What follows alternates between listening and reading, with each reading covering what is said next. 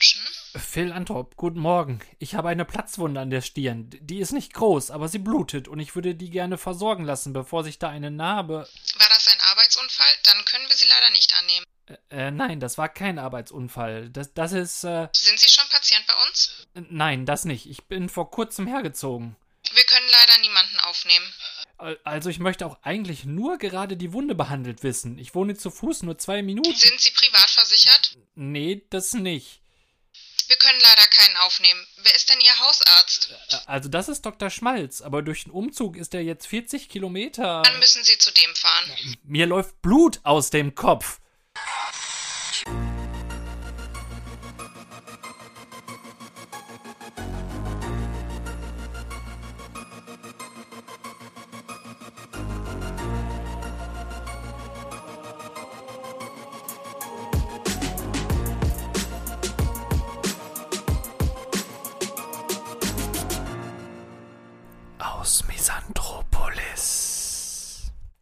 Heute ist Ärztetag. An diesem habe ich minutiös abgestimmt direkt mehrere Termine auf den heutigen Tag gelegt. Ja, das ist gewagt, aber so nutze ich einen Urlaubstag wenigstens effizient aus. Und meistens brauche ich eh nicht lange für die Routineuntersuchung. Ich habe also rechtzeitig herumtelefoniert, um mir die Termine möglichst passend zu legen. Damit das klappt, rief ich zuerst bei dem Arzt an, bei dem ich damit rechne, am wenigsten zeitnah einen Termin zu bekommen.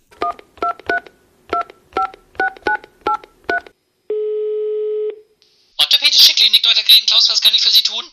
Äh, wo bin ich da jetzt? Orthopädische Klinik Dr. Gretenklaus, was kann ich für Sie tun?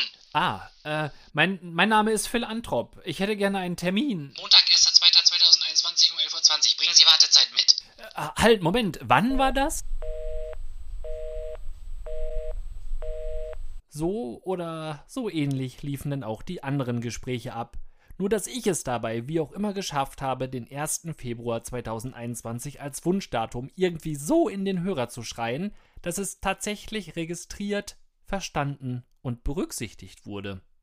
Nun ist also der Tag gekommen. Station 1. Hausarzt, Blutabnahme. Ich komme fünf Minuten vor Öffnung und damit 20 Minuten vor meinem Termin an der Praxis an und reihe mich in die beachtliche Schlange an Rentnern ein.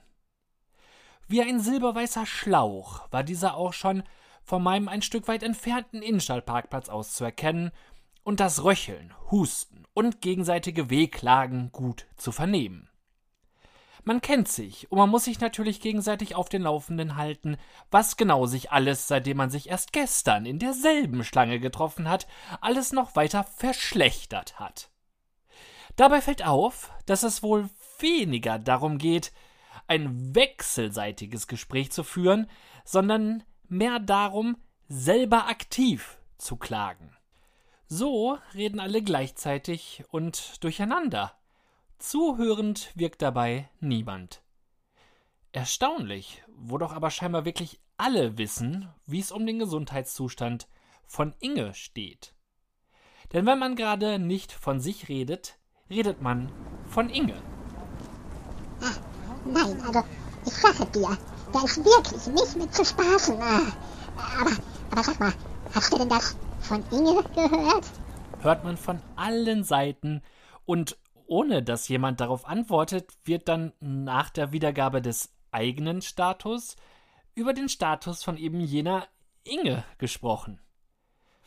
Warum man sich gegenseitig erzählt, was scheinbar eh jeder weiß, kann ich nicht ganz nachvollziehen. Aber da gibt es so vieles, was ich nicht nachvollziehen kann. Dann öffnet sich die Tür und die Stampede nimmt seinen Lauf. Die die Tür öffnende und offensichtlich erfahrene Arzthelferin ergreift direkt die Flucht ins Innere der Praxis. Denn was der in Bewegung geratenen grauen Lawine an Schnelligkeit fehlt, macht sie mit Resolutheit wieder wett. Ich, der die Wartezeit damit verbracht hat, den perfekten Laufweg zu erdenken und diesen immer wieder bis zum Startschuss im Kopf durchzugehen, schaffe es mit einigen Körpertäuschungen und Finden tatsächlich noch als erster in den Empfangsraum der Praxis. Äh, auch weil die silberne Flut kurz an einer Stufe brandet. Nach abgeschlossener Anmeldung betrete ich also das Wartezimmer. Darin sitzen bereits drei ältere Herrschaften, die ihre Pflichtarbeitszeit augenscheinlich bereits seit längerem erfolgreich hinter sich gebracht haben. Wie zur Hölle haben die das geschafft? Gibt es hier einen VIP-Eingang? Oder sitzen die seit gestern hier? Der deutsche Rentner scheint mir jedenfalls vor nichts zurückzuschrecken, um die arbeitnehmerfreundlichen Uhrzeiten zu blockieren. Ich nehme, neben einem Stapel Lesezirkelzeitschriften, Platz und warte, während sich das Wartezimmer durch die nachrückende Rentnerschaft langsam weiter füllt. Im Sog derer mitgerissen wurde dann scheinbar noch eine Mutter mit ihrem circa fünf Jahre alten Sohn, welche neben mir Platz nehmen. Ich warte weiter und zücke mein Handy. Trotz der Ablenkung beschleicht mich ein komisches Gefühl. Ohne mein Gesicht vom Handy-Display zu wenden, wandern meine Augen langsam nach rechts. Mein Blick kollidiert förmlich mit dem Kopf des Fünfjährigen, der sich vom Schoß seiner Mutter über einen freien Platz hinweg zu mir hinüberbiegt. Nur wenige Zentimeter trennen mich von der schniefenden Rotznase. Ähm, Entschuldigung? Entfährt es mir mehr zu der Mutter als zu dem Jungen. Kinder sind nicht Corona gefährdet. Da brauchen Sie keine Angst haben wegen dem fehlenden Mundschutz oder der Abstandsregel. Ach, guck, von der Abstandsregel haben Sie scheinbar gehört. Ähm, wie sieht es denn aus mit der Anstandsregel? Regt sich da was bei Ihnen? Empört zieht die Mutti ihr weiterhin auf mein Handy starrendes Balk zu sich auf den Schoß zurück. Unfassbar, welche Macht leuchtende Displays über Kinder haben. Aber sind wir Erwachsenen besser? Ertappt stecke ich mein Handy in meine Tasche.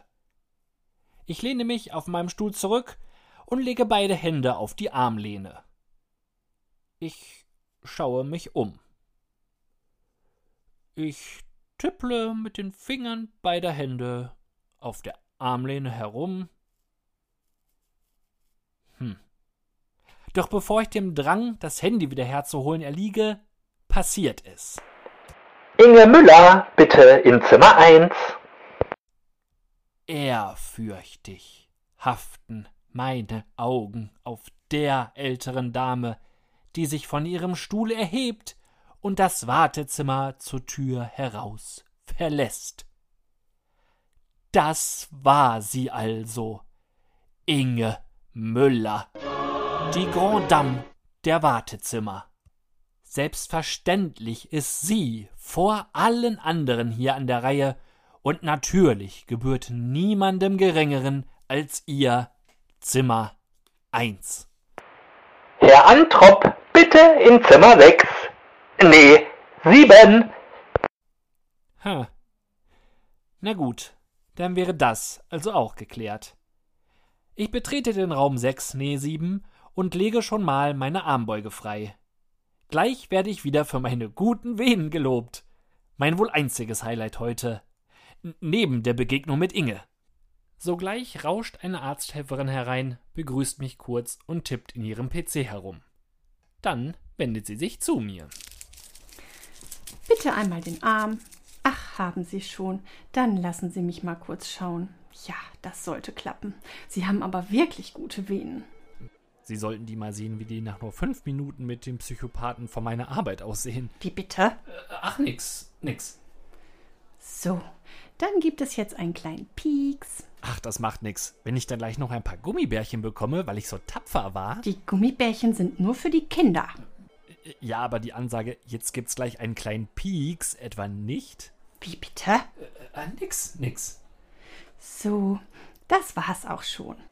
Ein großes Blutbild soll es werden, ne? Ja, ja, das habe ich alles im System gelesen. Hier noch ein Pflaster drauf. Das war's dann auch. Oh, nee, Moment, da habe ich eine Ampulle vergessen. Oh, das tut mir leid. Dann muss ich sie noch mal an dem anderen Arm pieksen. Hm. Ja, das passiert schon mal. Ich hätte ja schließlich auch das große Blutbild einmal ansprechen können. Ja, Man kann nicht an alles denken. Jetzt ist es aber auch das letzte Mal. Ja, Mensch, das wäre ja gut, weil noch einen Arm habe ich nicht. Mit Armen wie Christiane F. verlasse ich dann die Praxis und blicke auf die Uhr. Gerade noch rechtzeitig. So kann ich direkt weiter zur Station 2, dem Zahnarzt. Fortsetzung folgt. Bald.